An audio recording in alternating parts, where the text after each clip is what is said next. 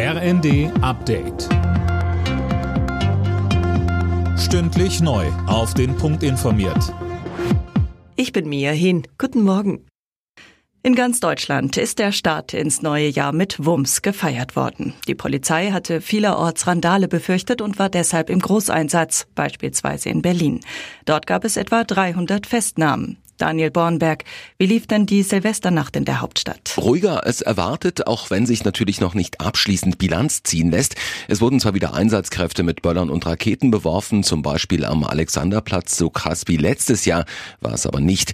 Auch in anderen Städten in Deutschland hatte die Polizei viel zu tun. In Leipzig etwa gab es Ausschreitungen am Konnewitzer Kreuz. In Köln blieb die Nacht weitgehend friedlich. Trotz aller Warnungen gab es auch wieder schwere Unfälle mit Feuerwerk.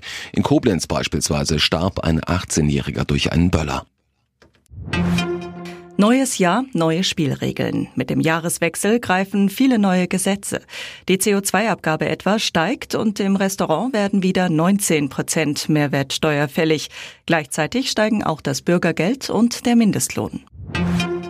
2024 bringt zudem einiges an Spannung mit sich, nicht nur sportlich mit den Heimeuropameisterschaften im Fußball und Handball, sondern auch politisch. Jana Klonikowski. So sieht's aus und da sind natürlich zunächst die drei Landtagswahlen in Thüringen, Sachsen und Brandenburg im September zu erwähnen. Die großen Fragen, wie stark wird die AfD, welche Rolle spielt die neue Wagenknecht-Partei, wie sehr werden die Ampelparteien abgestraft. Ein erstes Stimmungsbild gibt's Anfang Juni bei der Europawahl und im November blickt dann die ganze Welt auf die USA. Bei den Präsidentschaftswahlen tritt Amtsinhaber Joe Biden für die Demokraten an. Aussichtsreichster Republikaner ist, trotz vier Anklagen, immer noch Donald Trump.